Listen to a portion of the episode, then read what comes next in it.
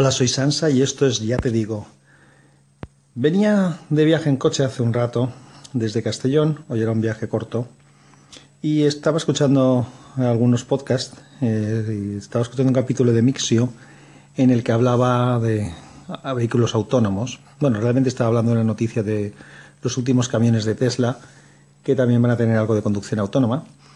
Y eso me ha hecho pensar que quizá podría resultaros interesante, al menos a los que os guste como a mí el tema de la automoción, algunas de las cosas que puede hacer mi coche que están cerca de lo que sería la conducción autónoma. Yo tengo un coche del coche de empresa, bueno, el coche me lo pone la empresa eh, para mi uso particular y para el uso de trabajo, debido al tipo de trabajo que tengo, lógicamente. Es un muy buen coche, es un Volkswagen Passat en su versión Sport, que está muy bien equipado, no me puedo quejar en absoluto de coche, un coche excepcional. Entonces, una de las cosas que tiene interesantes es que tiene lo que se llama control de eh, velocidad adaptativo. ¿Qué significa eso? Pues que le marcamos la velocidad a la que queremos circular y como en cualquier control de velocidad el coche mantiene esa velocidad constante. Ahora bien, si el vehículo que antecede al coche, es decir, el vehículo que tiene delante, va a una velocidad inferior, el coche lo que hace es reducir la velocidad para adaptarse y mantener una distancia eh, de prudencial respecto al coche que tiene delante.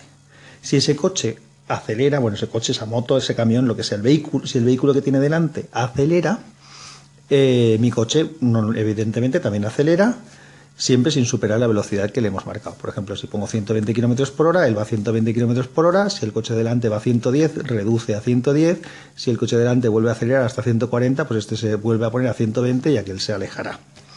Ese mismo sistema también funciona como sistema de, protección o, de, para evitar eh, un impacto, un alcance. Y si se acerca demasiada velocidad al coche que tiene delante, entonces ya no es que ajusta la velocidad de circulación, sino que llega a frenar el coche o incluso a pararlo, por ejemplo en ciudad para evitar un atropello o un alcance. Otro tema interesante es el control de carril. El control de carril, el coche tiene unos sensores que detectan las líneas del carril por el que está circulando y el coche intenta mantenerse en el centro del carril. Cuando digo que intenta mantenerse es que directamente actúa sobre el volante corrigiendo la trayectoria para que el coche vaya por el medio. Es decir, si yo me despisto y me intento desviar, él me corrige el volante y me lo lleva hacia el centro. Eso eh, no, es muy sutil, de manera que si hago fuerza lo puedo vencer. O sea, que siempre mandas tú. Pero es una cosa que puede ayudar muy bien en un pequeño despiste que puedas tener. Si sueltas el volante, es decir, si sueltas las manos del volante, y te acercas a una curva, el coche es capaz de trazar la curva perfectamente. Ahora bien, eh, no está pensado para conducir él solo, por lo tanto, si eh, hace más de dos o tres actuaciones sobre el volante sin notar que tú lo estás cogiendo, lo estás agarrando, para los que no sois de aquí, eh, lo que hace el coche es avisarte con unos pitidos para que sujetes el volante y si no sujetas el volante da un pequeño frenazo muy rápido que lo que hace es sacudirte para que lo, para que lo agarres nuevamente es un tema de seguridad. Son dos mecanismos bastante seguros, que están muy cerca de lo que podría ser una conducción autónoma, porque eso junto con la cámara, junto, con los radares que tiene el, vehículo y el GPS, pues podría eh, perfectamente derivar en una conducción autónoma, que en principio simplemente se han quedado en estos mecanismos de seguridad que ya me parecen muy buenos. Bueno, os cuento todo esto porque en mi podcast, en Unicorn ST, hay un capítulo en el que hablo precisamente de estos sistemas y de otros muchos sistemas tecnológicos de asistencia a la conducción. Si tenéis interés, pues no tenéis más que buscar mi podcast, Unicorn ST, letra S, letra T, y allí lo podréis localizar. Y si pensáis que sería interesante que lo subiera aquí, a Anchor, pues no tengo ningún problema. Me lo decís y si hay dos llamadas que me piden que lo suba aquí, lo subiré. Venga, un abrazo fuerte, chao.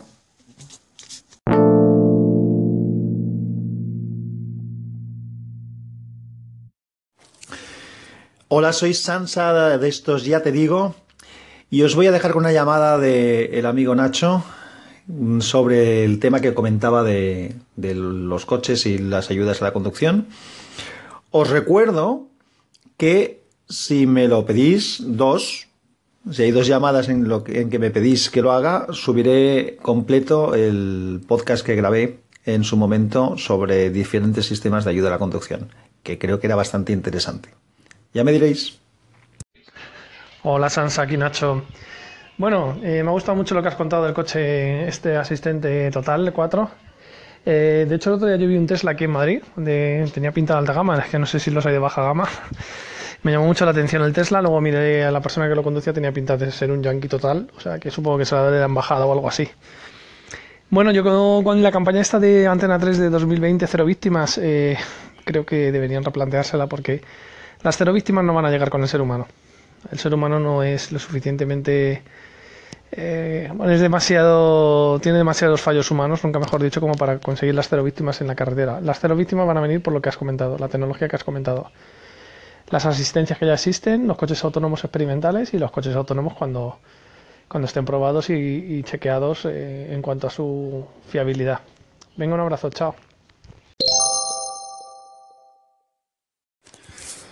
Bueno, pues habéis escuchado a Nacho que comentaba eh, la reflexión respecto a las, posibilidades de conseguir cero víctimas, que considera que no se podrá conseguir si hasta que lleguemos a los temas estos de conducción autónoma. Bueno, sí, tendrían que, ser todos los vehículos de conducción autónoma con comunicación entre ellos, con eh, sistemas de seguridad adicionales en las carreteras y así a lo mejor se podría conseguir una interacción entre todos los vehículos más segura. Yo creo que estas cosas, o muchas de ellas, las vamos a ver, ¿eh? y, no demasiado tarde. Lo que pasa es que irá todo progresivo. Primero convivirán unas tecnologías con otras y poco a poco pues iremos llegando a eso, que eso ya no sé si lo viviremos, el que esté todo implementado, no lo sé, pero que conviviremos con, con vehículos conducidos manualmente de manera tradicional con vehículos con conducción autónoma, eso convencido. Gracias Nacho por la colaboración. Vuelvo a decir, si tenéis interés en que ponga el artículo, me lo decís y lo pongo. Gracias.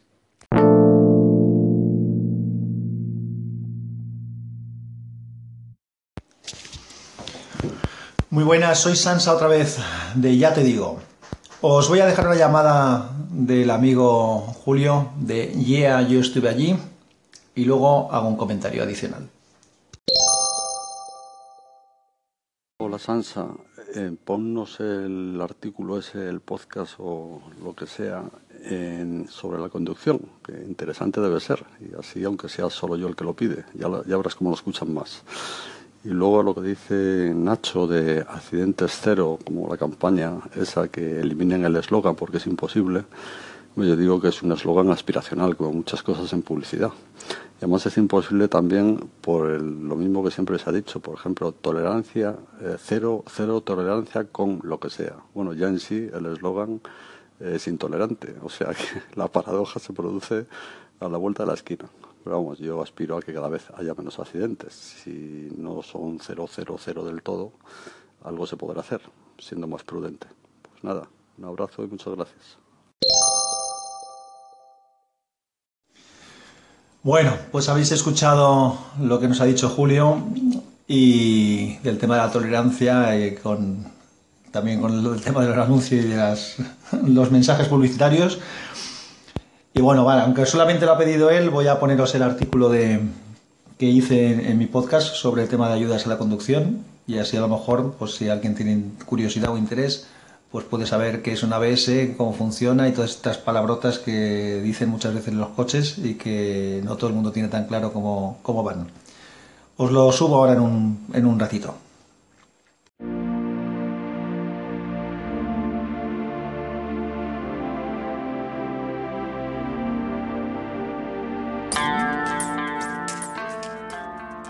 Hola, soy Sansa y este es el capítulo 13 o 12 más 1, como diría Ángel Nieto, de Unicorn ST. Hoy mezclamos tecnología y motor, dos temas que sabéis que me gustan. Los que seguís Unicorn desde el principio recordaréis que el nombre del podcast viene de un coche que concebí hace años, el Unicorn ST, el ST venía de Special Technologies. Se trataba de un coche revolucionario que incorporaba muchas innovaciones tanto a nivel de motor como a nivel de chasis, dirección y equipamiento en general. Ya dije que muchas de estas cosas han ido saliendo, como la navegación por GPS al mercado, y algunas aún no. Pero como el tema de hoy no es hablar del Unicorn ST, voy a centrar. Vamos a hablar de algunas medidas tecnológicas aplicadas a los coches para ayudar a la conducción y a la seguridad, lo que se llama seguridad activa. desde hace años nos hemos ido acostumbrando a, montones de siglas que acompañan las características de los coches. ABS, del alemán Anti-Blocker System, sistema antibloqueo de ruedas, ESP, Electronic Stabilization Program, control electrónico de estabilidad, aunque también viene el nombre del alemán y suena algo así como, a ver, que preguntamos a Google. Elektronisches Stabilitätsprogramm. Bueno, pues así, así suena en alemán. El ASR, que es control de tracción, que viene de Anti-Sleep Regulation, aunque también hay gente que lo llama TCS, Traction Control System, y hay otros más. Os cuento si queréis brevemente qué es lo que hace cada uno. El ABS evita que las ruedas se bloqueen al frenar, vamos, que patinen. Un sensor detecta el movimiento, el giro de las ruedas en la frenada y si alguna de ellas se mueve más lenta que las otras, que significa que se puede bloquear y patinar, retira la presión de los frenos y la vuelve a aplicar fuertemente. Y esto lo hace repetidamente, hasta 50 o 100 veces por segundo, optimizando de esta manera la frenada y evitando que el coche derrape. ¿Vale? Lo que hace es aprieta y suelta, aprieta y suelta, aprieta y suelta para que el coche no llegue a patinar nunca y entonces se está optimizando el frenado. Es muy importante recordaros que los coches con ABS, cuando frenamos, lo que hay que hacer es mantener la presión sobre el, pedal, hasta que el coche para. Aunque notemos que hace cosas raras, hace un ruido brusco, se nota presiones sobre el pedal, pero hay que mantenerlo apretado, no hay que ir apretando y soltando. Eso se encarga de hacerlo el coche. Aprietas a tope y dejas que el coche se frene. El SP, que es el control de estabilidad, es más complejo. Lo que pretende es que el coche circule por su sitio, es decir, que no, se, que no se vaya.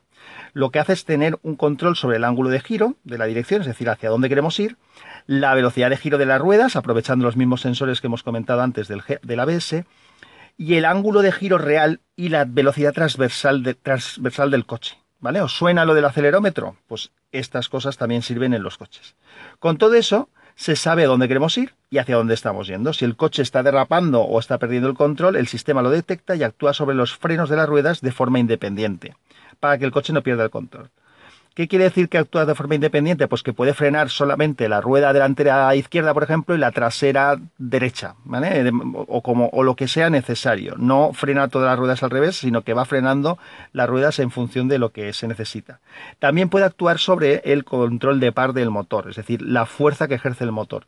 Esto nos enlaza con el siguiente sistema que habíamos hablado, que es el ASR o TCS, que es el control de tracción.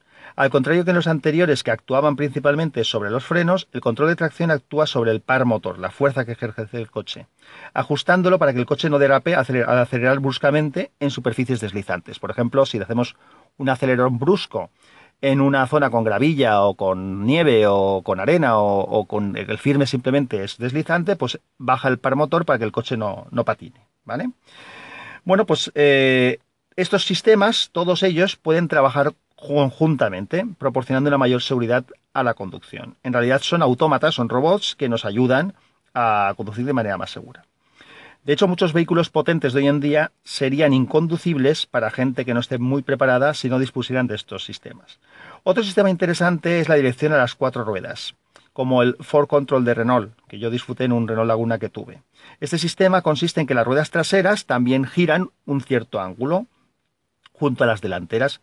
A baja velocidad lo hacen en sentido contrario a las delanteras. Es decir, yo giro a la izquierda el, volante, pues las ruedas de detrás giran un poquito hacia la derecha.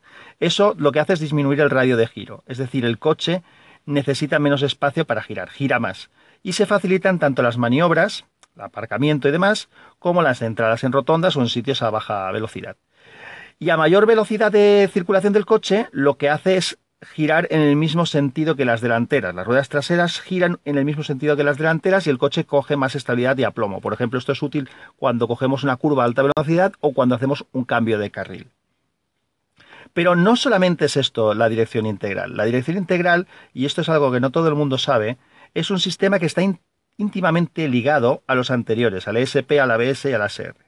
De manera que no solamente eh, eh, me ayuda a dirigir el coche y que el coche gire mejor, sino que también controla la dirección en sí misma. Es decir, yo tengo el volante y le digo hacia dónde quiero ir y el coche se encargará de que el coche vaya hacia donde yo le estoy diciendo.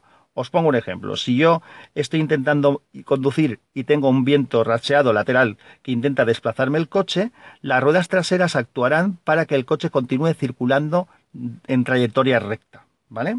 El conductor no nota nada, el único conductor lo único que nota es que está circulando y el coche funciona como tiene que funcionar. Recuerdo un viaje con viento lateral que terrible que, iba a hacer, pensé antes del viaje que lo iba a pasar mal, porque si habéis vivido esta situación realmente es molesto el viento lateral que desplaza el coche, y cuando ya llevaba un tiempo viajando caí en la cuenta de que no notaba nada, de que estaba conduciendo perfectamente. Entonces me fijé en las ventanas y afuera los árboles se estaban moviendo de manera muy brusca. Por lo tanto, el sistema era súper eficiente. ¿eh? Eh, debería ser algo más común, no es muy común, y yo desde luego valoro que un, que un automóvil lo pueda, lo pueda tener. Obviamente, si no es suficiente con la acción de las, ruedas traseras, es decir, con mover la dirección de las ruedas traseras para que el coche vaya por su sitio, también entran a funcionar, como he dicho antes, el ESP, el control de estabilidad, frenando sobre las ruedas que sea necesario. Es decir, es un sistema también muy interesante. Escribí un artículo sobre ese Renault Laguna que, tuve en el blog, en unicorn-st o .es, como prefiráis, y pondré un enlace junto con lo de los otros sistemas por si queréis investigar más en las notas del, del podcast, del capítulo de hoy. Vamos a otro sistema que para mí es un sistema de ayuda a la conducción y que para mí es imprescindible, que es el control de velocidad. Digo que es imprescindible porque con los coches de hoy es imposible circular a la velocidad legal si no estás continuamente pendiente de la misma. Y no quiero hablar de límites de velocidad, que me enciendo, es un tema que me mosquea. Y a lo mejor un día me despacho. Y lo que hace también es ayudar a descansar el pie derecho en viajes largos. yo pongo el control y el coche la mantiene y el pie derecho lo puedo descansar. El caso es que esto, aparte de ser un sistema evidentemente cómodo, también tiene un cierto peligro debido a que puede provocar alcances, sobre todo en zonas de atasco de mucha densidad de tráfico, ya que el coche, al intentar mantener la velocidad, lo que puede hacer es alcanzar a los coches que le anteceden y chocar con ellos. Eh, es obvio. Hay sitios como, por ejemplo, las afueras de, Bruselas, donde está prohibido el uso del, del control de velocidad, que en inglés lo llaman cruiser. Este sistema, por seguridad del mismo, se desconectan cuando tocamos el freno. Es decir, si tocamos el freno, se desconecta. Y en algunos coches también cuando accionas el embrague al cambiar de marcha. También lo desconecta. No en todos. Hay algunos que sí y otros que no. Lo del freno siempre. Evidentemente también lo podemos anular desde el propio sistema. Igual que lo hemos activado, lo podemos desactivar.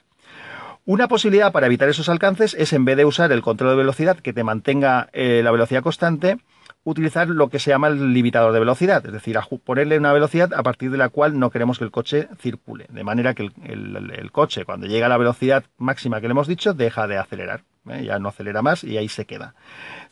también por seguridad, si damos un pisotón al acelerador porque tenemos una emergencia, eh, se salta el control y el coche puede acelerar por encima de ese, de ese límite que le hemos indicado, ¿vale? Bueno, pues el problema de seguridad con los controles de velocidad está ya superado con lo que se llama control de velocidad adaptativo. Este control de velocidad adaptativo utiliza el radar del coche, el mismo que utilizamos para aparcar y que no tropezar, pues utiliza ese, radar para medir la distancia con el vehículo que nos antecede y mantener una distancia de seguridad. Una vez hemos ajustado el límite de velocidad, pongamos por ejemplo 120 km hora, si el vehículo que, circula delante de nosotros reduce su velocidad, pasa a, circular a 100, pues el nuestro hará lo mismo, bajará la velocidad hasta 100 para mantener la distancia constante con el coche de delante sin chocar con él. De la misma manera, si el vehículo que nos antecede empieza a acelerar, empieza a aumentar su velocidad, el nuestro empezará a, acelerar hasta que llega al límite que le hemos marcado. Entonces intenta mantener esa distancia fija con el coche que va adelante. Ahora entonces es al revés que antes. Ya no es un sistema de comodidad para la conducción que puede ser inseguro, sino que es una seguridad adicional porque evitamos el alcance. De hecho, yo llevo muchas veces eh, conectado el control de velocidad este adaptativo incluso en ciudad, porque es una seguridad adicional si te despistas de no chocar con el coche delante. Además, suele ir acompañado de otro sistema que se llama de frenada de emergencia, que sirve para evitar los choques, ¿eh? los alcances. Entonces, este sistema lo que hace es avisarte primero, te pita tal, si ves que te estás acercando demasiado rápido al coche de delante, llegando incluso a frenar o parar el coche en algunos eh, sistemas si es necesario. Un truco que, que, puede ser interesante para la gente que tenga control de velocidad adaptativo es que, por ejemplo, si estamos siguiendo a un coche, vamos acompañando a alguien que no sabemos dónde va, dónde ir, eh, perdón, no sabemos cómo se va, dónde vamos, y el coche delante lo estamos siguiendo, que es un amigo, por ejemplo, o un familiar, que hay veces que, claro, que tienes que estar pendiente además de que no se te escape, no sabes a qué velocidad te estás pendiente. Entonces lo que puedes hacer es marcar en el control de velocidad una velocidad superior, es decir, por ejemplo, 160 km por hora, el coche acelerará hasta mantenerse la distancia de seguridad del que tenemos delante y una vez tiene esa distancia mantenida, como ya no acelera porque él no quiere adelantarlo, una vez se queda esa distancia, le damos al botón de fijar la nueva velocidad y a partir de ahí ya seguimos al otro coche a distancia constante. Siempre que, claro, aquel vaya también con un control de velocidad colocado. Si va acelerando por encima de nuestro límite, pues el nuestro pues no, no acelerará más. ¿vale?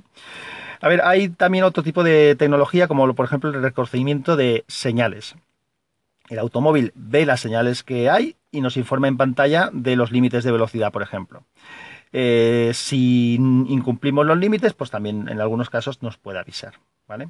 Y hay otro sistema que sí que me parece muy, muy seguro también, que es el control de carril. El control de carril consiste en que el coche eh, detecta eh, las líneas del carril en el que estamos circulando y si nos acercamos a una de las dos líneas, pues nos avisa, o bien endureciendo el volante o pitando realizando, realizando algún otro tipo de avisos.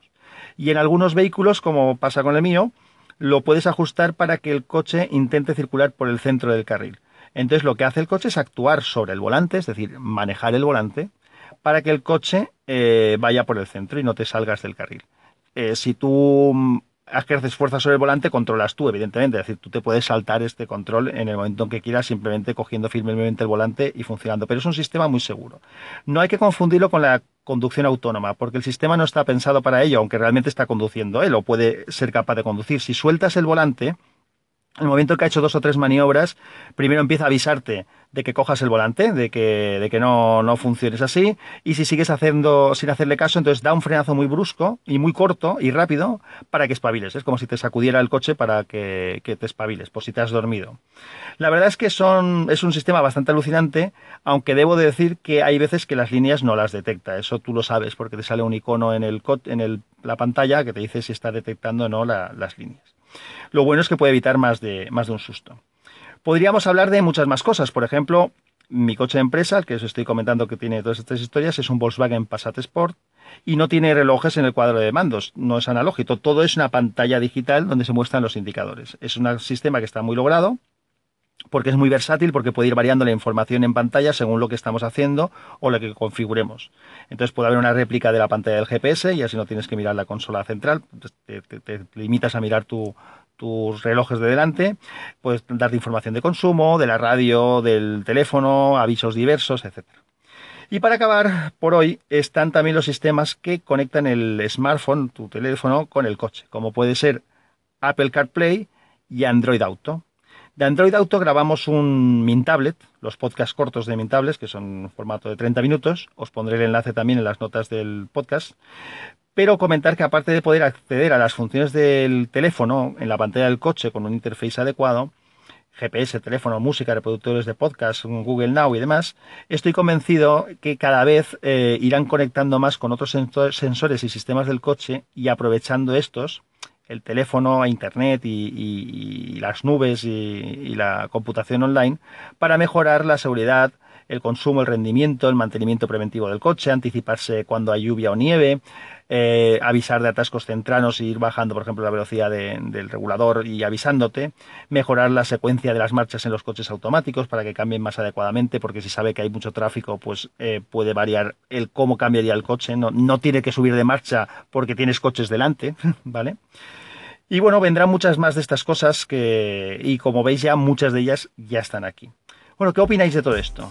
Eh, ya sabéis que podéis contactar conmigo comentando en los comentarios del podcast, en Spreaker o en, o en, Evox, o por Twitter en arroba sansatweet o en la web de Unicorn. Os dejo todos estos enlaces en las notas del capítulo. Nos vemos pronto. Adiós. Chao.